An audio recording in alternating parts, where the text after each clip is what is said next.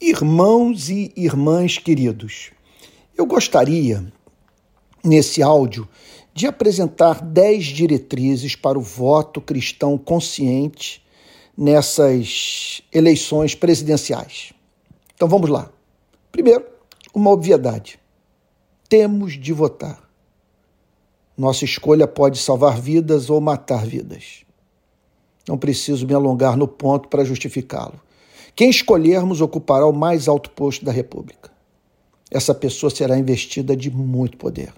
Segundo, votar, contudo, não está sendo fácil para nós cristãos. Estamos perante candidatos cujas trajetórias políticas revelam comportamentos e ideias incompatíveis com o que aprendemos a amar com Cristo.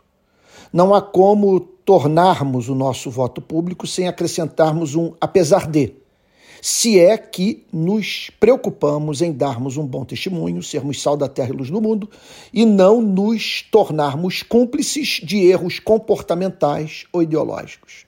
Terceiro, há cristãos que preferem votar nos candidatos Ciro Gomes e Simone Tebet por julgarem-nos mais éticos, capazes de pacificar o país e em condições de promover o crescimento econômico e a justiça social. Não vejo motivo de esses irmãos se sentirem censurados pelas suas consciências ou por quem quer que seja por fazerem essa escolha. Quarto, contudo, esses irmãos estão perante um fato. As pesquisas de intenção de voto nos levam a crer que quem votar no Ciro Gomes e na Simone Tebet estará jogando seu voto no lixo, uma vez que eles não têm a mínima chance de ganhar essas eleições. Não vejo o problema moral em, mesmo diante desse dado concreto, os irmãos insistirem em não votar em candidato cuja conduta e valores não aprovam. Quinto, há aqueles que votarão do candidato petista, apesar de não negarem os escândalos de corrupção do mensalão e da Petrobras. Erros injustificáveis que o PT teima em não reconhecer e muito menos pedir perdão à nação. Esses irmãos que votaram no ex-presidente Lula usam como argumento para o seu voto os seguintes fatos: as pesquisas não podem ser desconsideradas. Votar no PT é um mal menor. Bolsonaro tem de ser banido da vida pública. Uma vitória por ampla margem de voto do ex-presidente Lula desfaria qualquer ideia de fraude eleitoral e a subsequente tentativa de golpe.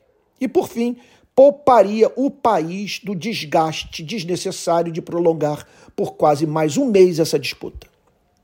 Não julgo que esses irmãos deveriam se sentir como se estivessem negociando os princípios éticos absolutos da fé cristã ao tomarem essa decisão. Bolsonaro tem de sair.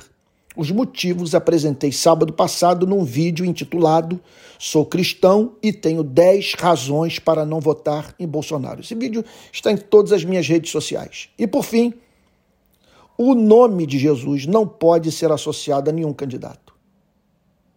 Que não cometamos o pecado gravíssimo que a igreja cometeu na sua relação com Bolsonaro. Dar apoio acrítico, incondicional, efusivo, fanático a quem quer que seja. A mensagem desse vídeo, por exemplo, é feita no meu nome.